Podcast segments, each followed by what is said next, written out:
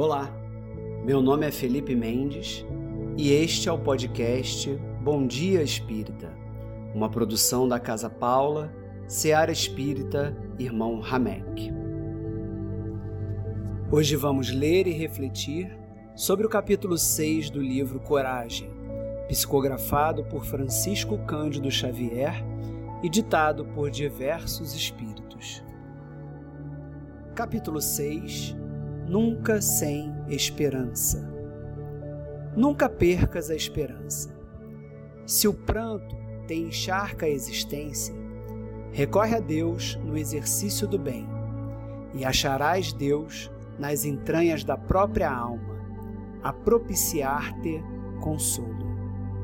Se sofres incompreensão, auxilia ainda e sempre aos que te não entendem e encontrarás Deus no imo do próprio Espírito, a fortalecer-te com o bálsamo da piedade pelos que se desequilibram na sombra.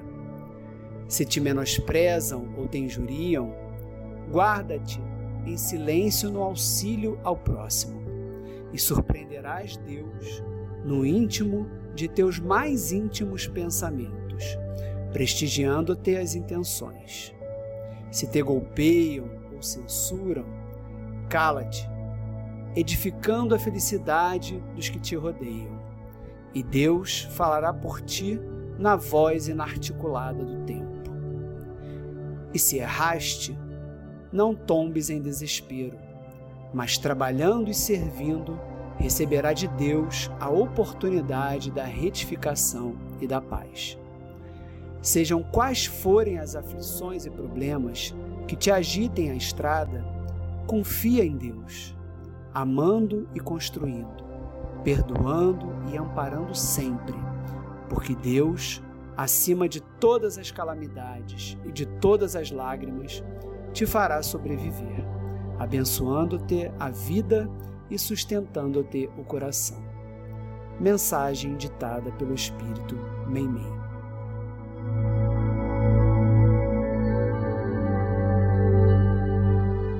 Essa linda mensagem de Meimei foi ditada na década de 70, porém permanece muito atual. Passados 50 anos, Nunca Sem Esperança é um título muito oportuno, pois o homem encarnado parece ainda enfrentar os mesmos dilemas e provas do cotidiano de tantos tempos atrás.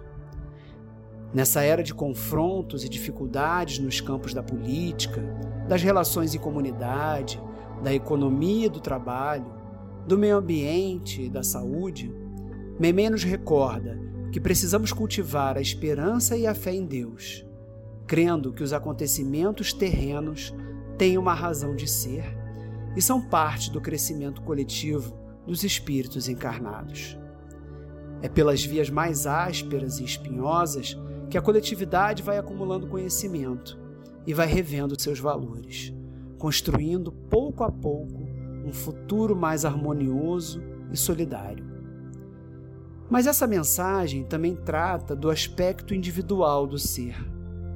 Encarnados num planeta escola, repleto de provas, a todo momento somos confrontados por diferentes ideias, palavras e atitudes que nos ferem no mais íntimo e, por vezes, desestruturam nossa quietude psíquica e emocional.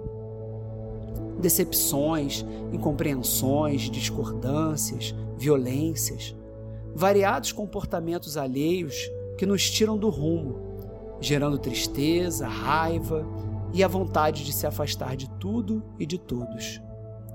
Esses percalços da vida são comuns e esperados. Não se sinta o maior sofredor da terra ou o abandonado por Deus. Tudo tem seu fundamento, materializando a prova que escolhemos ou atuando como reflexo de nossas escolhas. Dizem os ditados populares: Deus escreve certo por linhas tortas e depois da tempestade vem a bonança. Meimei nos descreve as ferramentas para a superação dos males que cruzam o nosso caminho. Vejamos algumas delas. Primeiro, recorrer a Deus, Crer que cada fato da vida tem um propósito, o qual muitas vezes não enxergamos. Mas lá na frente, passada a tempestade, teremos a clareza que nos modificamos em função daquela tormenta e nos tornamos pessoas mais fortes, confiantes, com a fé renovada em Deus, ao buscarmos junto a Ele as respostas e a conduta que devemos tomar diante daquela dificuldade. Segundo, auxiliar sempre.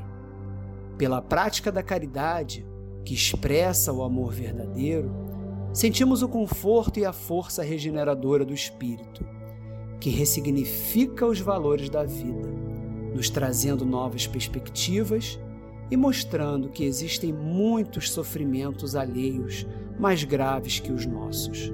Ou seja, na verdade, somos abençoados pelas provas que recebemos e pela condição que estamos. Terceiro, guarda-se em silêncio. Não retribua ou vingue-se das pedras que lhe atiram. Mantenha-se firme no propósito e nas suas convicções dirigidas ao bem.